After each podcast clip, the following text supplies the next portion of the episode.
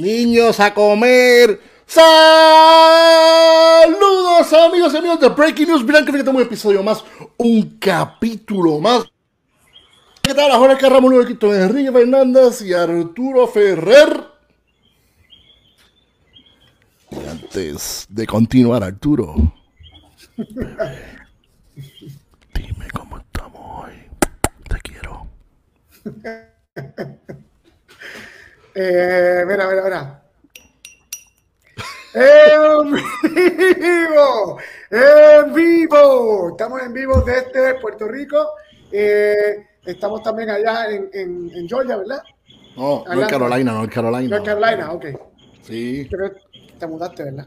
Sí, bueno, en Georgia, fíjate eso. Pues mira, al episodio de hoy le pusimos Having a Beer con Jeff Mc... ¿Quién es el Director of Brewing Operations of Burial Beer Company.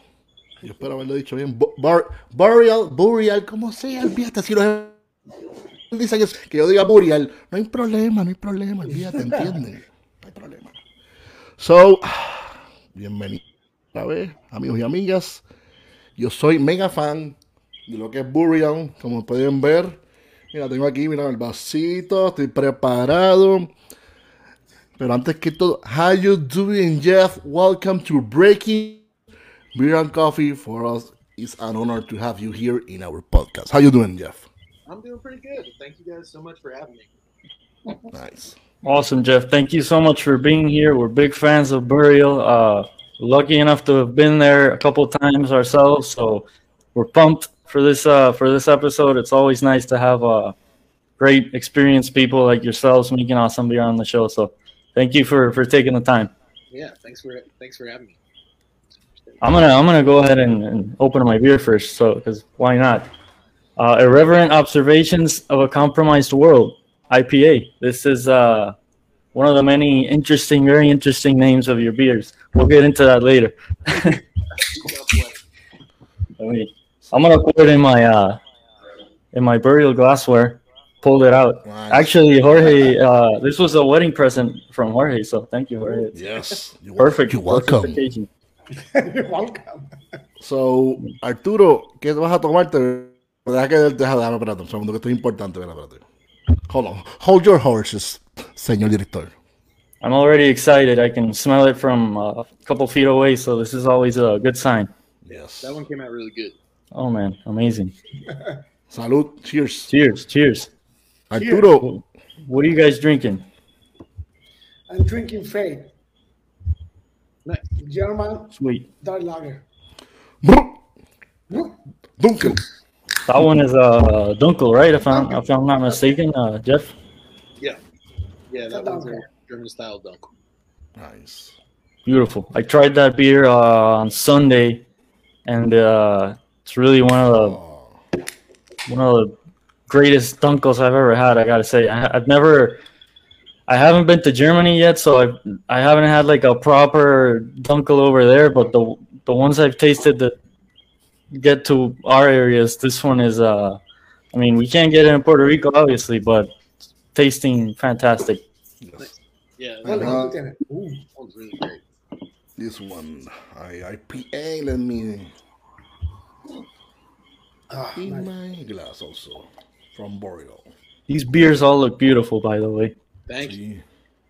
Sí. We're, we're already getting some uh, some nice lacing going on here. Eh? So Jeff, while, while we're uh, starting to try out our beers, etc., how did you first like get into the beer world? What was your what was your way into to this wonderful world of beer and brewing? Um, I started homebrewing um, when I was in college, and uh, well, when I was uh, kind of in college, but um, uh, then I got kind of drunk one night, and I emailed the local brewery and asked them how I got into the uh, like beer industry, and they offered me a job. So uh, I went and worked there for a little bit, and uh, ended up going to school for chemistry. Um, try and work my way up a little faster, and then kind of like bumped around to a couple different breweries. Um, I grew up in New Jersey, and then went to Illinois for a little bit, worked at a brewery there, and then ended up in North Carolina. Uh, Nice. Jeff, how do you land uh, at Burial? What, what, what what's the the history? Um, so uh, I came to the Asheville area because um, for working for a different brewery, but um, showed up and I've never been to Asheville before. My friend was just like, "Yeah, you'll love it. Just go. It's got beer and uh, beer and mountains. You'll love it." Like, okay, Sounds about right. yeah. I showed up and uh, I started going to Burial a bunch, and I really liked what they were doing. Um, and then I, I had a like friend of a friend who knew some folks that worked there, and I just basically uh, bugged the hell out of the owners, and eventually they gave me a job. so I'm there for uh, six years now, uh, Wow. past December. Six years, nice. So, uh, is, has uh, most of those six years been at Burial, or do you make the switch pretty quick? Oh no, the six years was at Burial. I've been in this. Oh, okay. eight. I worked in another spot for almost two, and then made my way over here. But yeah, right when we opened the uh, production spot, um, where Jorge, I saw you were, I was like, wait, is, is he at work? Am I work right now? um, but yeah, we opened that spot uh, as far as production, and they needed someone else because they were super short staffed. So we were able to. Yeah. Perfect timing then. Yeah. exactly. Awesome. Worked out really good. this beer have the, the the the pinky approval, so you have to. Oh. Yeah, I mean, the one I'm having, uh, Amazing let me beer. let me go ahead and read the hops on this one. Uh, it's it says double dry hopped with uh, loads of hand selected mosaic, motueka, and a touch of Grungeist. Am I pronouncing that hop correctly? Grungeist. nice. This is uh this is amazing. It's got like a perfect balance of like super juicy, flavorful, but it's still like dry enough that it's incredibly drinkable. Mhm. Bitterness is like perfect. I, I love this kind of hazy IPA where it's like it's not overly sweet. It's got all the flavor in the aroma, but it still got, has that nice sharp uh, bitterness and dryness. This this is great. Thank you. Yeah, that's what we shoot for on most of ours, and just trying to make it so you can actually drink a four pack. And um, yeah, that one came out really good. We were just talking the other day. That's a bunch of the staff's like favorite IPA we've done in a minute. Nice. And What do you a have in and right a half now, percent, which is great. Jeff? What, what you are drinking right now, Jeff? Um, so I'm drinking Dusk. So Ooh. Ah, I think this gets really. I forget if it released last week. I think it releases this week.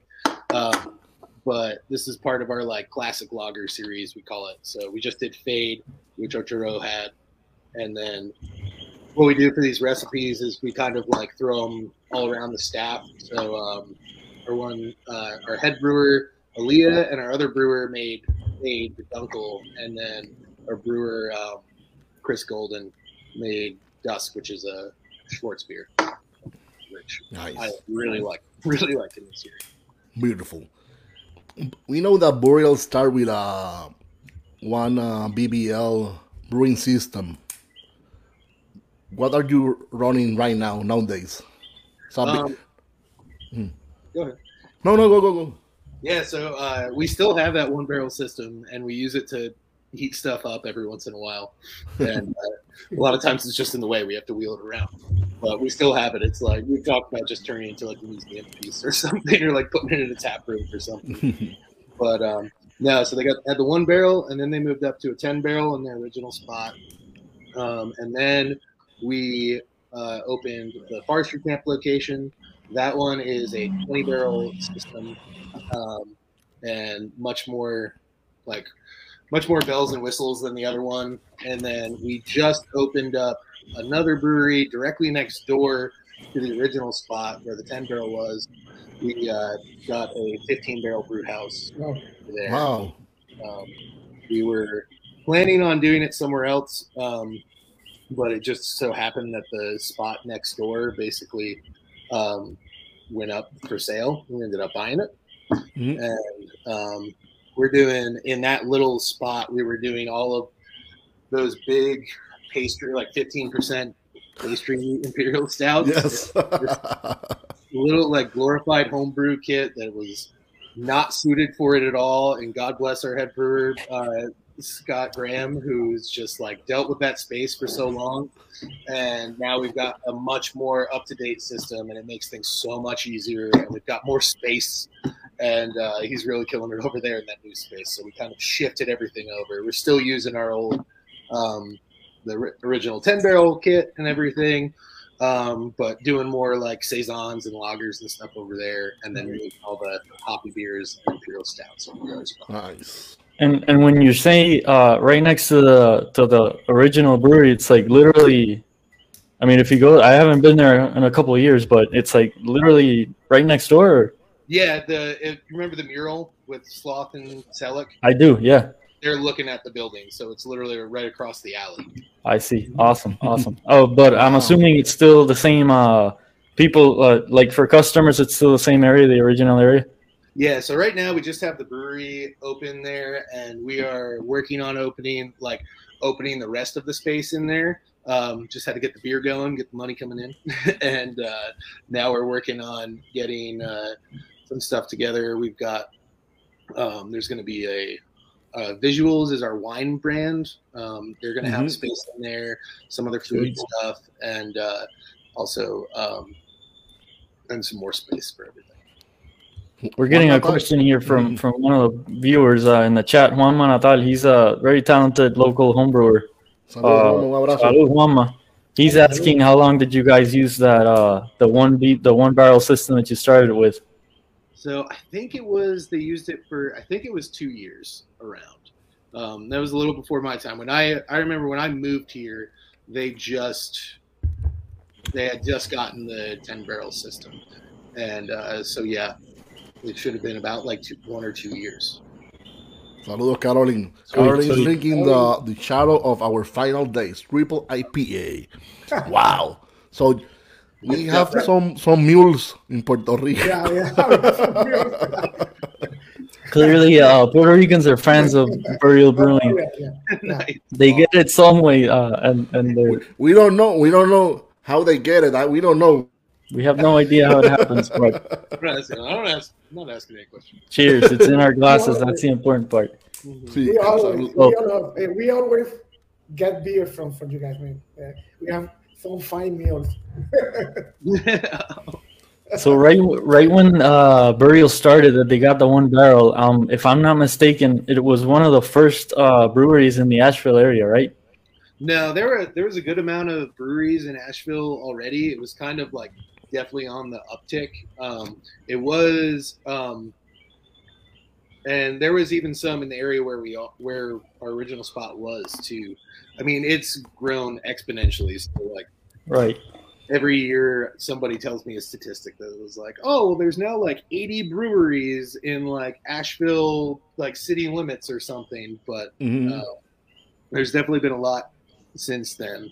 Um, and there was a good amount there too, but it was right during the boom. Wicked Weed had opened not too uh, not too far before, and uh, yeah, they were definitely like our area. Uh, Green Man Brewing was there, um, right next to us, but the area that we're in, like, uh, pretty quickly became like the brewery district, where a couple more spots. Yeah, that area is uh, pretty ridiculous. The amount of uh, breweries, like literally, like walking distance, like incredibly short walking distances from each other. Yeah.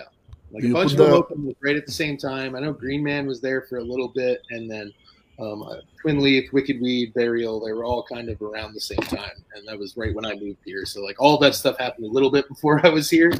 So I'm just going off what people told me. But, but yeah, You- it's- Jeff, Dale, along uh, along with the beers, there's uh, something very specific from you guys, and it's, it's the art, the artwork from the from the from the beers and the names. How did you guys get the the the, the, the concepts for the for the names that it- it's, it's like uh, maybe a, a, a, a sentence. It's not a name. It's a sentence. maybe Yes. it, it, yeah. I, I like those those those those long names. It's Yeah. kind of uh, it's kind of I don't know. It's kind of or, or something something something special. It's not only a word. It's a it's just like a history. It's Yeah. like it's like phrases. It's a phrase. Yeah, Al- so- always when I go to the to the to the brewery and ask for for a beer, I always said the first word. we all have like we all have our ways to like deal with it because we're dealing with like seven of them at a time and everything and everybody like will most of the time everyone latches on to like one word from it. But sometimes yeah. people will latch on to different words and they're like i was talking about uh, they're like oh this beer end and i'm like what do you mean? We've got plague. And they're like no end, no plague. And then they're like oh we're talking about the same beer. It's end of plagues. Oh okay Not that plague, the other plague. Commodores. But that- that- that's- no i like this one better like oh it's the same it's the same fucking beer Uh, but uh I mean, the the artwork on on every single Yeah. can is is Yeah. something else. It's amazing. This one that I, that I'm holding now is one of the like cleaner Cool. ones. Uh, it's it's very like Super sharp, cool. uh, super. I don't know if I'm getting Yeah. that sh- yeah to focus, but. Uh, you said this was one of the favorite IPAs right now uh, for you guys. What what the, what's the keyword on this one? Like, are they calling it irreverent or reverend reverent? All then right, it gets uh, short to just reverent. awesome, awesome. And if I'm not mistaken, yeah, we, we can see uh, on the label here it says David Paul Seymour. So that's the gentleman uh, responsible for the amazing artwork. Yeah, yeah, yeah. yeah. So he um currently lives in uh, Minneapolis, Minnesota area. Um, they found him. So like between the names and the art, it does it kind of encapsulates the three owners pretty well. Um, so as far as the owners, um, we've got um, Doug Reiser uh, and his uh, wife uh, Jessica, who's the CEO, and then we've got um, Tim Gormley. Um, so those those are the three who started originally, and it was just them. And uh, Tim is uh, has always been like a big metalhead, and always listening to weird music. And um, uh, Jess worked as um, she worked at an art museum in Seattle and was into uh, I believe went to college for art history.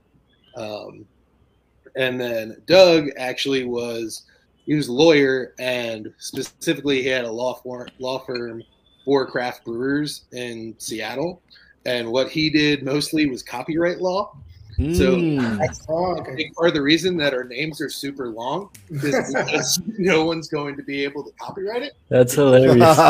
and it makes total sense. But basically just like common information. They're like, oh, okay. Um, or if you just make it so long and just make it this phrase, then you don't have to worry about it. And it just kind of like grew from that organic fact. And wow. now it's just like, That's a totally reasonable explanation. Yeah, it's I, I wasn't expecting that, but that's that makes sense.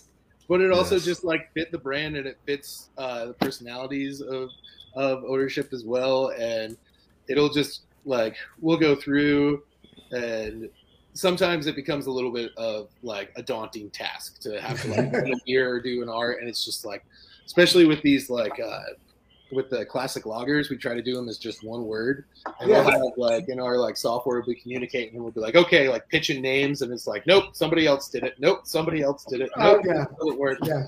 Um, We're we're we're, we're getting on the screen now a few examples of the beers that you have uh, for anybody that's not watching and just listening i mean you can the the the names on the beers are like 10 10 uh, Words. sentences Sent, it's crazy. I mean uh, some of them the bedlam in a world of endless nonsense. Something pure there's they're all and they all sound amazing. They all, they all sound great.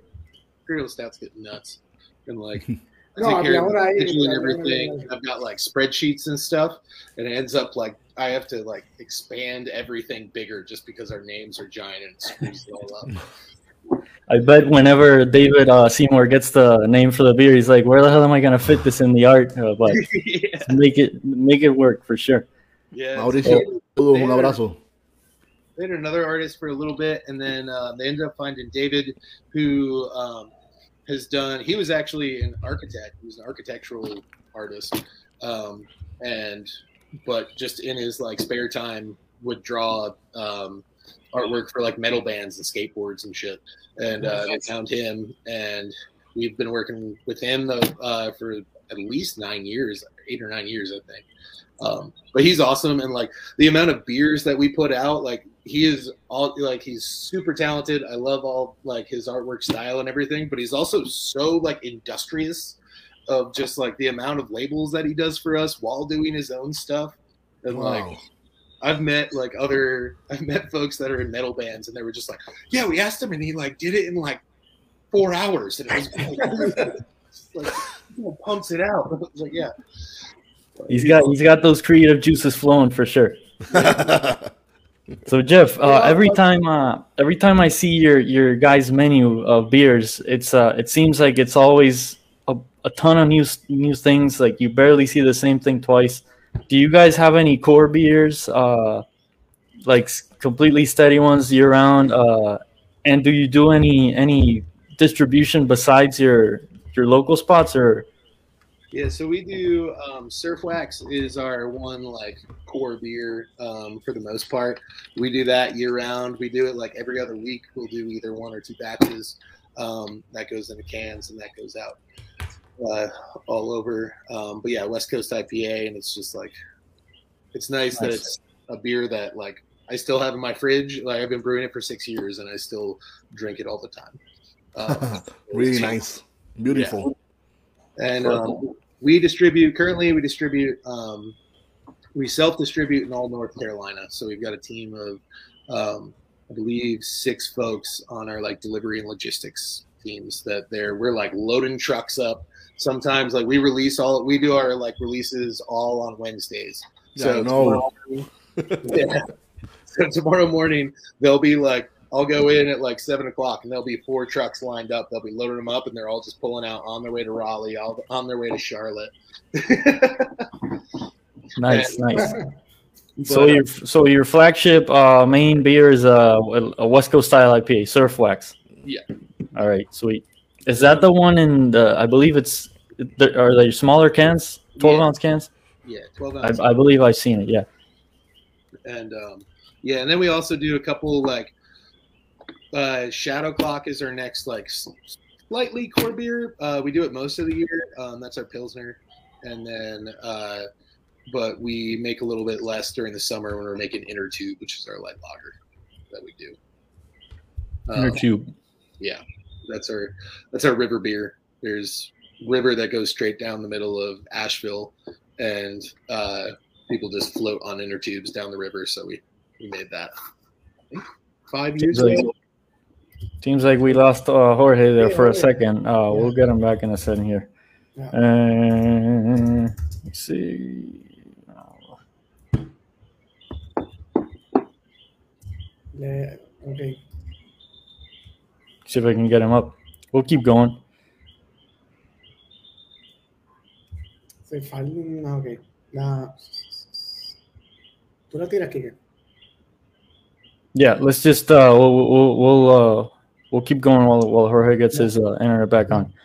So, uh, have you uh, noticed the customers that, that get to your get to the bar to to your tap rooms? Have you seen any like changes in what they're in the t- styles of beer they're going for, or is like IPA still king? Are you guys uh, noticing any any trends for for other like for other styles? Yeah, I mean IPA is still king, and it's It's uh, the king. majority of what we make. And uh, but at the same time, we do see we've seen um, lagers selling a lot uh, a lot better. seeing a lot of people getting into pilsners and um, just across the board lagers, which has been awesome because that's what I drink the most of. But uh, For sure. yeah, but even things like uh, um, saisons and uh, sour our sour program too. We've seen an uptick in that a little bit uh, lately. Um, sour beer we were making, we were it was dropping down, and we were like planning on bringing down like we weren't going to get rid of our sour program, but we are Okay. going to scale it down a little bit Okay. and uh, all of a sudden we were just like running out of beer every week and we couldn't keep up with it so we're like okay we have to scale back up and we so people are are, are, are uh, it's like uh, don't don't don't don't cut our sour beers because I don't know. It's it's like a this a niche. People drink only sours, and like Jorge, Jorge likes sours. You know? we'll make sure to Not, send. not really, not really. Is it isn't that like a, a classic uh, for every single business? The one thing Yeah. that you start to cut back on, that's what people Yeah. suddenly want all the time. Yeah, and it was just kind of how we were selling it too. Like we were selling it a lot in bottles and everything, and then we noticed that those weren't going, but we noticed we were just cranking through it at our tap rooms on draft. oh, Um, and so start like gear, we still have like our specialty like um, higher ABV and like uh, fruited sours that we do in bottles and everything. But the majority of that program is shifting more towards just like lighter sessionable stuff that people can drink on a sunny day in the summer. Um, so it's a it's a difference between the the, the tap room and the and the and the cans. Uh, uh, uh, example, you guys uh, uh, make more sour for the for the tap rooms than for from the cans. The people drink more from the from the tap room for than from cans. Yeah. Yeah, and like we see that for most of our beers, it's kind of just like a shifting thing where we're like, oh, we should, because we try to make it in like, we try to basically allocate it so we uh, like run out of all of our kegs and all of our cans at the same time. Um, for most of them, it's just kind of shifting that around, whether it's what type of beer it is or what time of year it is, um, whether we're going to can more or keg more. And like when COVID happened, we had to like stop kegging completely and just put everything in the cans. And it's just kind of been this like ping pong back and forth kind of that we're always trying to get a hold of. Uh, you guys usually have like pretty interesting uh, hop combinations in, in your IPAs. Uh, you're one of these breweries where like every time I see a, a, a, a can or read it, I, I somehow see a newer hop or a, or something. You're always like cutting edge, trying new stuff out, which which I love. Uh, how do you go about the like? Is that is that on purpose? The hop selection process, just always going for newer out there stuff, or is that just? I mean, this one that I'm drinking now, uh, Mosaic Motueka and Grung and Grungeist. I don't know if I've ever had a an IPA with Grungeist before. At least not that I ever noticed on the label or anything. But Yeah, I mean, we're always trying to um, like see what's out there and see what new kind of stuff is coming out, and we're always trying to try it out. Uh, that's part of the great part, and that's part of the reason that we're keeping our smaller ten barrel brewery is to try out new stuff uh, like that and try to scale it up. But um, it is nice living in a town with so many breweries that there's plenty of Mhm. times where someone will release a beer and I was like, "What? What is that? what, is, um, and then being able to call them and being like, "What? Did, where did you get this? What is it? Is it good?" um, but we're always trying to find new stuff, and um, the hop selection process is super awesome. That we get to go to um, uh, Yakima, Washington every year and actually select our hops and Mhm. meet folks and talk about what we're getting and talk about what's new in um, the hop industry and everything. So we try to uh, keep a, an ear to the ground for that kind of stuff. So wait, since you since you mentioned the hop selection process, are you guys uh, adjusting your recipes based on that year's like crop, like whatever the hops are are, are smelling like that year's citra or that year's, uh, or are you just letting the beers evolve naturally with whatever that year gives you, basically with the farms? Yeah, I mean, for the most part, we kind of just evolve with it. Um, like you were saying, we've got so many new beers going on. Um, the one nice thing about that, like every time, is that we can switch it every time because we don't brew them for like a year or so, um, and we can try something else. But the way, but we do have surf wax, so the way we do it, um, we will go out and try to look for hops that are specifically going to good for uh, surf wax, and then we also we'll select separately other ones that like we always try to allow ourselves because we got into this situation where we're like, oh well, we found this citra that's super awesome, but it would be weird in surf wax, so we ended up splitting stuff off and being like, okay, we'll get this much for surf wax and for our core stuff, and then we'll get something crazy and that's just like super punchy or like something that's like a citra that's super like mango forward or something. Um, so we can still experiment with that, and then we can swap between those kind of uh, those bat those uh, lots to change Right. beers that should be like the same, basically off of what hop they're using. I, w- I was recently listening to a to a podcast, uh, the Craft Beer and Brewing podcast, which is fantastic. Uh, they recently had an episode with uh, Vinnie Cilurzo from uh, Russian River and uh, the Green Cheek Brewer and the North Park Brewer, I believe Kelsey and I'm forgetting the name of the other one. And they were talking about, you know, Vinnie has adjusted his recipes like so many times over the years just to try and like people don't even notice, but he, but Pliny nowadays has a bunch of like new school hops that it didn't back then. So that's that's pretty interesting how how breweries like pick around with what they got from that year's crop just to try to get to the to, to keep it like the way it was. But uh, it's a it's a weird uh weird way of adjusting the beer, but it just like keeps it really relevant somehow. Yeah, I mean that's what we did. Like Surf Wax has been going strong for a long time, and like there was a point where like I was saying I love that I can go to my fridge and grab a Surf Wax right now and like it. Like there was a time where we were just like weren't super stoked on Surf Wax, and we literally took I think it was a year, and every batch we did we changed one thing, and um, went through and through it. We didn't didn't take us the full year, but slowly we were just like, okay, we're going to change the grain, we're going to change the process, we're going to change the hop load, we're going to change what type of hops we use, and it ended up like very slow and steadily got us to this like awesome spot that um, it is still relevant and it is something that even people who make it and should be sick of it still like it. Uh, Jeff, uh, talk, talking about uh, uh, about hops, uh, what what is your take on the new uh, on the newer hop products like uh, um, uh, Cryo, Incognito, Spectrum, Hatch? What, what what do you think? Do you experiment with those uh, with, with those things?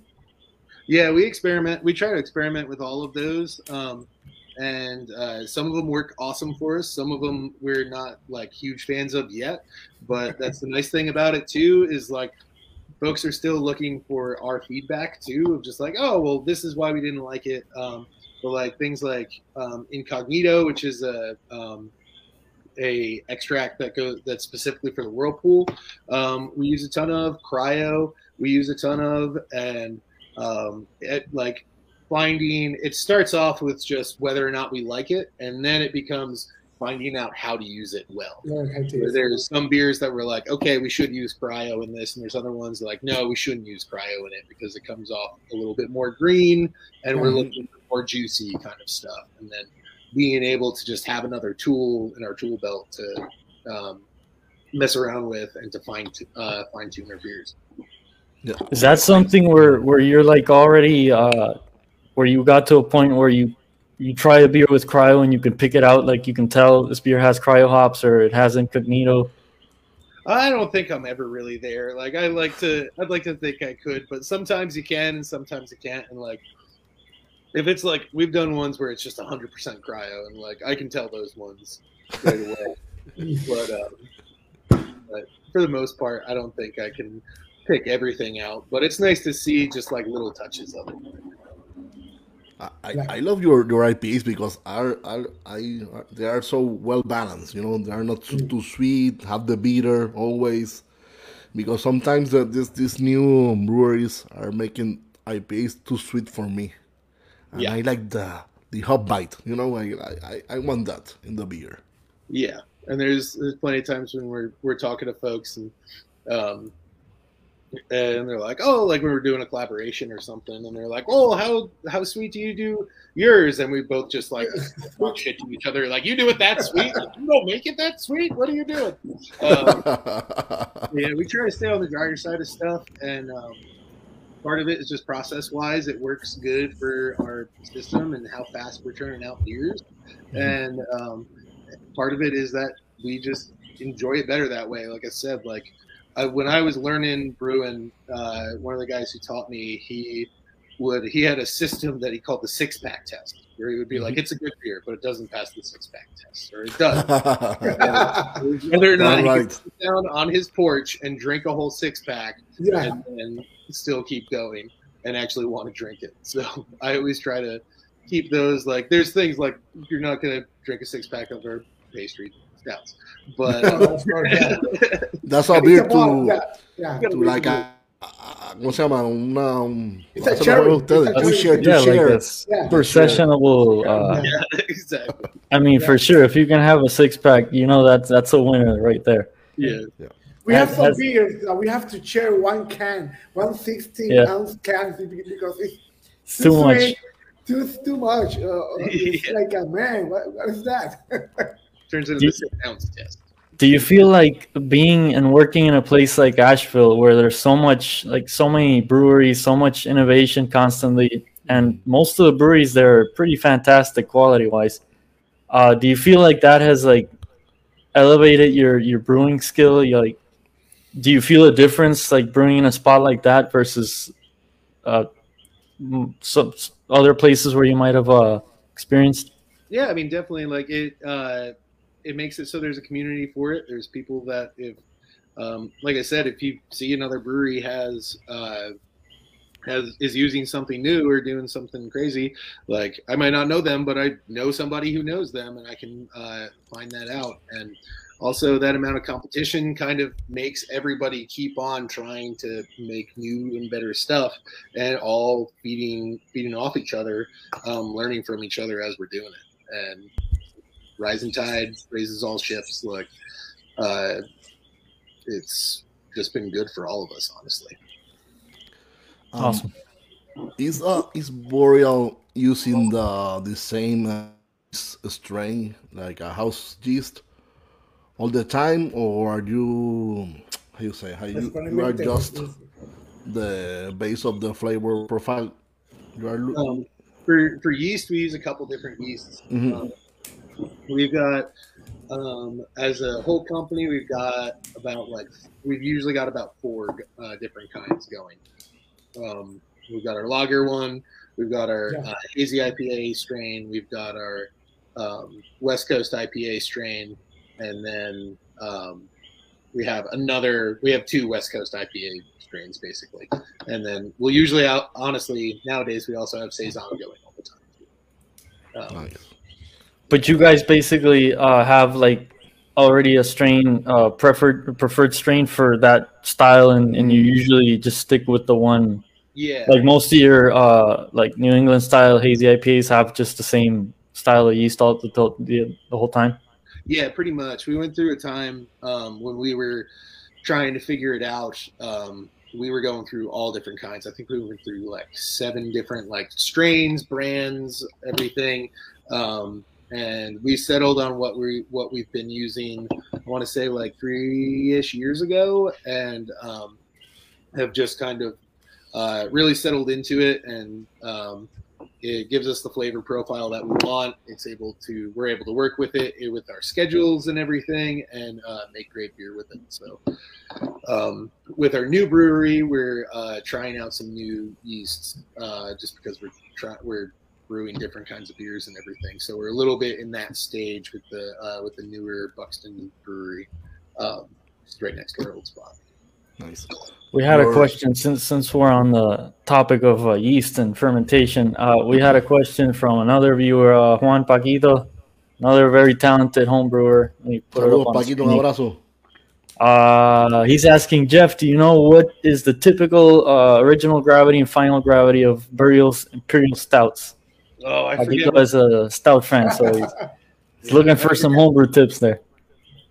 honestly, I forget what they start out as. And um, what we do, part of our process for those is that we, we brew it to a certain um, OG, and then we actually add um, candy sugar to it during fermentation to kind of keep everything going and to get it higher without overstressing the yeast when we first start.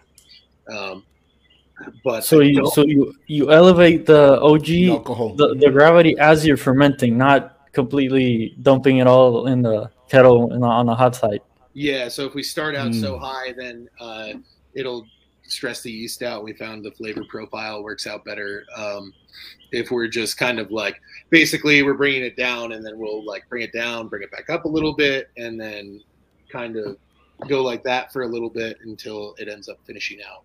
Um, they finish out around like 1050, 1060, 1070. It depends on the. That's like the final gravity. So yeah, that's that's Wow. usually the starting gravity for most uh, homebrew beers. So that's Yeah. pretty insane. inner tube Yeah. or light lager. The OG is lower than the FG on our imperials. That's I mean your stouts are like uh that's another style that you guys have completely uh Like- Made it. you've gotten really good at. Uh they're all really really like thick, flavorful. Uh whoever likes those really, you know, chewy big stouts, Yeah. uh Burial is is the place to go. three. Mhm, mhm. Yeah, it's Definitely. a lot of a lot of practice, a lot of fucking up, and uh, a lot of, uh, but that is also where our sensory program really shines. Um, we have we have a system where every before every single beer is packaged, it goes through. It has to get tasted by at least like five to ten people. Um, and we go through. We've got Andrew, who's our head of quality, who uh, Pick me, pick me, pick me. um, but we go through and that. that specifically is sometimes really frustrating uh, but uh, ultimately it helps make the beer better where it can get to a point where it's just like oh there's not enough banana in this and you're like i wanted to make beer what did i oh what am i doing but um uh, and then like someone else is like, I don't get any banana. No, there's too much banana. But we just go through making subtle tweaks, and um, our brewers over there have gotten really good at um, nailing like completely weird things that we come up with that aren't even like a pastry or anything, and uh, getting pretty damn close or nailing it on the first try nowadays. But still, just by messing up, by learning, and by making tweaks and figuring it out.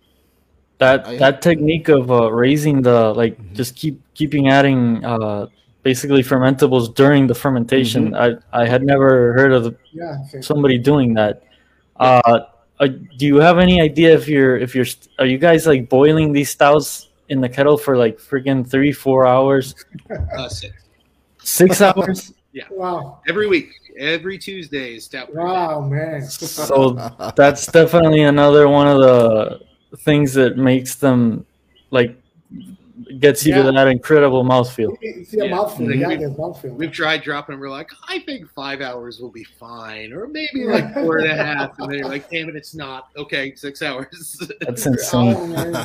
What's your- how much like how much are you is this uh you're you're talking about the 10 barrel system the original system like how uh, what would an example be of like the starting volume and the finishing volume after the six hour vo- volume wow. Um, like are you guys losing like half of the batch there or?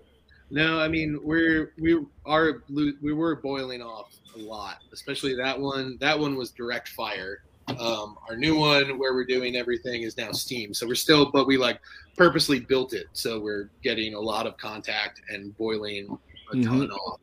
Um, I don't have exact volumes or anything. Um, our right brewers over there would know better, but like it's close to like at least a quarter of the batch. They might Wow. be uh, it's just head at me right gone during the boil but yeah, like we over on our new system, we oversized the kettle so we can run off more, and we also have Mm. because it's oversized, we've got more uh, jacket uh, surface area in there, so we're getting a very strong boil. I mean, for for listeners and viewers that uh, maybe don't know, like the typical a regular beer, you boil it for an hour. If it's a Mhm. lager, maybe do ninety minutes, hour and a half. Mhm. Uh, these guys are boiling their stouts for six hours. Six hours. This is uh, this is pretty insane. Uh, insane. Uh, like that, the, the time that you that you make your beer for the entire day. Like I, I, I, I gotta be, I gonna, I wanna do a beer. If you make the beer in six hours, this guy only made the the. yeah, you could basically Yeah. get through, get done through an entire batch in the same time that they're. Yeah. Yeah, they start Uh, at 5 a.m. and um, they've gotten really good at it. The last, uh, I think they're out of there by seven usually uh, now. Wow. but yeah, 5 a.m. start, and the new spot has made it easier because it only takes like two people. For the most part. Like you still need some help during the middle of the day, but for a while it was like taking three three people throughout the whole day just to do that. I, I know. have a besides the besides Go- the, go the IPAs and the stouts, you you do you you do amazing uh, lagers like a contrition that that is a German lager, German Mm-hmm. pils. Also, you make the the bright that is a Italian pilsner. Beautiful lagers, amazing. Yeah, those are uh, those are my favorite things uh, to make and to drink. Um, and our brewers as a whole take a lot of pride in that. And it's really like I was saying, a lot of those recipes are spread through our staff instead of um, just myself or ownership. Um, but just collaborating between everybody and just trying to make something that we all want to drink. Um, and again, it's something that through collaboration and just through wanting to learn more, we've uh, figured out new ways to do stuff. And like sometimes we even have to like relearn stuff, like getting to the point Mhm. where, like with Shadow Clock or Pilsner, we were like doing we were doing a step mash system because we could on the new system, and then at some point we figured out we were like, oh, maybe we just shouldn't do that on this one, and like going back to the way we used to do it, and uh, Okay. better there. Um, but yeah, we take a lot of pride in that, and it's it's a lot of fun. Yeah, the I saw lagers that are uh, every single lager I've had from from Burial is always uh, top notch. Also, for sure. Thank you so much. Yeah, Be- beautiful. Yeah. amazing. Dale. Dale, Jorge. A I'm gonna grab another lager. I will be right back. Pues la- ya- los que no han probado las lagers de Burial, en verdad que son a otro nivel. Lo que es la Contrition y la Bright, que es un Italian Pilsner. No creas, está- y esta, y la, y la Dunkel esa, que es la, La. Honestamente, sí, todas las cervezas, porque hemos hablado de IPAs, hemos hablado de las stouts que son espectaculares, las la- las lagers, las sours también, y lo que él estaba hablando de que las saisons le están empezando a coger un poquito más de auge, también hacen unas beers así. Bien buena. funky, Y, y también, y también hacen vinos, también hacen vinos. ¿Qué más? ¿Qué, qué más? Ya mismo, ya mismo empieza con, con- Che- Cheers, Jeff. What, what, do you, what you get there? Uh, Shadow Clock? Uh, Surf Wax. Oh, Ah, sweet, sweet. Cervax. Amazing. That's a classic West Coast IPA. Very good. Amazing. Ah, Uh, we, we got a comment here from uh, Joey Maldonado. Uh, cheers to Joey. He's uh, one of the, works as in one of the biggest distributors of craft beer, the biggest distributor of craft beer in Puerto Rico. Uh, and they recently, uh, we recently got a beer in from a collaboration you guys did with Collective Arts in Canada. Oh yeah. One of their uh, Origin of Darkness uh, Imperial Stouts. Amazing beer. Uh, I believe they did like four varieties of them.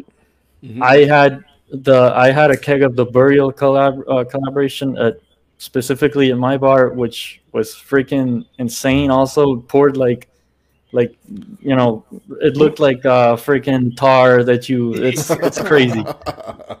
I mean, as soon as that beer uh, tapped out, I ran uh, the Star San through the line because I was like, this thing's gonna be like a brick in there if I don't get it out. But it was fantastic nice. and he and he's asking for another co- collab with uh, Collective. So there you go. Dale, Kike. So uh, what what do we we we left the conversation at the yeast part. Uh, you guys are turning uh, ten, if I'm not mistaken. Yes. Yes. Yes. Do you guys have any uh, celebrations in planned? Uh, what's the what's the what are the activities going on for the 10th anniversary?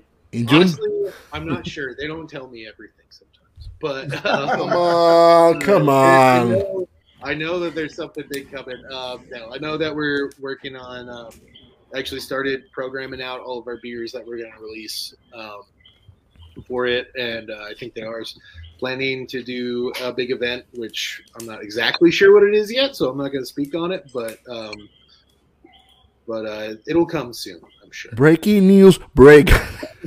Breaking news. Come on, Jeff. anniversary. Come on. Tell us. Tell us. No, I, I honestly don't freaking know. and then I got to make a ton of beer for it. So, yeah. So it's on a need to know basis, top secret. But I mean, ten be year, ten years is In a summer, summer, summer. ten years is a very special date. So June 14th, I think. I know it's Father's Day weekend. So almost al- almost my birthday. So it should be June 11. We, we know where Jorge's gonna be in June. Yeah. For sure. yeah, Sure. I'm sure you'll be. And and I mean, congratulations! That uh, ten year anniversary is a big Mhm. deal for, for, for any for any company for anything. So and Yeah, you man, guys have really years, yeah. you you guys have really pushed the envelope in those ten years. So it's No, and and and, uh, and uh, this this guy's uh, this guy is like a one BBL, and then it's got in, in ten years. You guys have been have been. I don't know. I, I mean, my English Uh, is so bad today, man. great. no, the growth has been insane. No, Yeah, man. and it's Yeah, no, uh, it's the, the growth. Yeah, the, the growth of you guys is so so insane, so rapid. from all Like a one BBL to to how many? It's two, like three, a- two, three systems. three different breweries now. We're making wine. We're making cider. We've got places in Raleigh and Charlotte. Like it's nuts. Like sometimes we think about it, we're just like, holy crap, where'd it go? when did this happen? Uh, Maybe you, Yeah, you sure. guys gonna gonna make some some some whiskey sometime. uh, yeah, we've never we've talked about it before. We're maybe sometime in the uh, future, far far future. Yeah, far, far future. Yeah. Right, right now we're Yeah, on next year, next year. Ah, we have an, uh, New the venue. new the new the, the new whiskey. We will series, have a new know. breaking news. Don't worry. A, a new podcast. Another podcast. You guys are Talking about to the whiskey. the breaking news out of it. Yeah, I have Arturo, They don't tell me nothing. I told you. Plausible deniability. yeah. Uh, Jeff, future beers plans for Burial. In What this, that? in this uh, future beers and plans for brewer from from Burial in this year. Um, yeah, I mean, like I said, we're we've got this new brewery um, going online, and we're trying to um, kind of really solidify what we're making there. Um, and we're trying a bunch of different stuff, um, from making wheat beers to making more like Kolsch's, uh, trying new things with their double IPAs, um, and trying to make uh, making non-alcoholic beer, and yeah, it's okay. just trying and trying to figure out um, new things to keep ourselves relevant and also like keep customers happy and give folks what they want to drink. I That's what we want to do at the end of the day. We just want everyone to have a beer and have a good day. Yeah. Yeah, no, you guys have been able to tackle a whole bunch of different styles and and, and like very different. You know, it's not easy to to make a you know really really good IPAs and lagers and sours and like doing it all under the same roof is uh, pretty impressive. And they're all really really you know impressive impressive beers overall. So Thank you. Yeah, we got an awesome team of people from all over the country, all different backgrounds. And I always joke around like I don't think there's a problem that we can't figure out if we all just sit down and try and just kind of like sometimes, like I said before, it just takes messing up a lot, but we'll figure it out eventually. Um, and end up trying to do it as best as we can. yes. awesome, awesome. Uh, the, somebody has to ask the final question because Yeah. we can't we can't end the show without Yeah, we, I have to do it. I have to do this. I will. I will do two. You know, two questions. You know how I- how I am. So you know how it is. Okay, could we see Burial beers in Puerto Rico in some future? I don't know, honestly. I was thinking about that honestly when we started. I was like, how would we how would we go about that? I don't know what needs to happen. Um, but it's something that if my boss is watching right now, he's already trying to figure it out. Technically, you guys already did it with the collective collaboration, so yeah. I'm sure there's some. I'm sure there's some wiggle room in there. Yeah. Also, also, we, we can make a collaboration between Burial and Homebrewers de Puerto Rico, the Homebrew Club of Puerto Rico. We can do a collaboration between Burial and Homebrewers de Puerto Rico, the Homebrewers Club, mm, the only That'd homebrew pretty club fun. in Puerto Rico. So we'll be nice. There we go. For sure, for sure. Very talented homebrewers on the island, I gotta say. Uh, definitely, lo- I've tried a bunch of homebrew beers over here that are like you know right up there with the same quality that you guys are brewing and a whole bunch of other great breweries. So that's always good news. Awesome, Uh, awesome. One, one last comment. The, the other day when I went, uh, last uh, Saturday when I went to the forestry camp, I was sawing. I was I saw your your menu, and in your menu, señor director eh, o Quique, ponchame eso. ¿Qué es lo que estaba en el menú? And the menu I saw this on the forestry camp poncha, menu. poncha. Ponchame eso ahí, ponlo, ponlo. Ah, Put the photo, my friend. Put the photo. There it is. There it is. I saw these slushies. And I saw the Negroni, the whiskey sour, the apple cider. When I al- I almost cried when I saw on the menu coquito. Coquito. Coquito is a traditional Puerto Rican drink, Yeah. and I have two coquitos here in my hand. Ooh. I have two the the OGs of not just my wife make one from Nutella and one of turron. Turron is a nice. is a Spanish almond candy. Oh, okay. So I was uh, amazed when I saw that on your menu. nice. So these slu- the, these slushies are they uh were they uh beer based Jorge? What what was going on? No, here? that one is with rum, like like the coquito. like a full on Yeah. awesome. hmm Yeah, the one Sounds the pretty spot over there has a full bar, so they do a lot of their slushies and stuff, for, uh, just as like cocktails and everything. Nice. Um, the spot, original spot, we do a lot of beer slushies too. So thanks for for add the coquito. For me was I um I am very emotional. I almost cry. I'm gonna have to try it sometime this week. So Jeff, for, for whoever who wants to visit you guys in uh, in Asheville, in uh, Raleigh, uh, where do you guys have spots? Where can people visit you? Where can they drink your beer?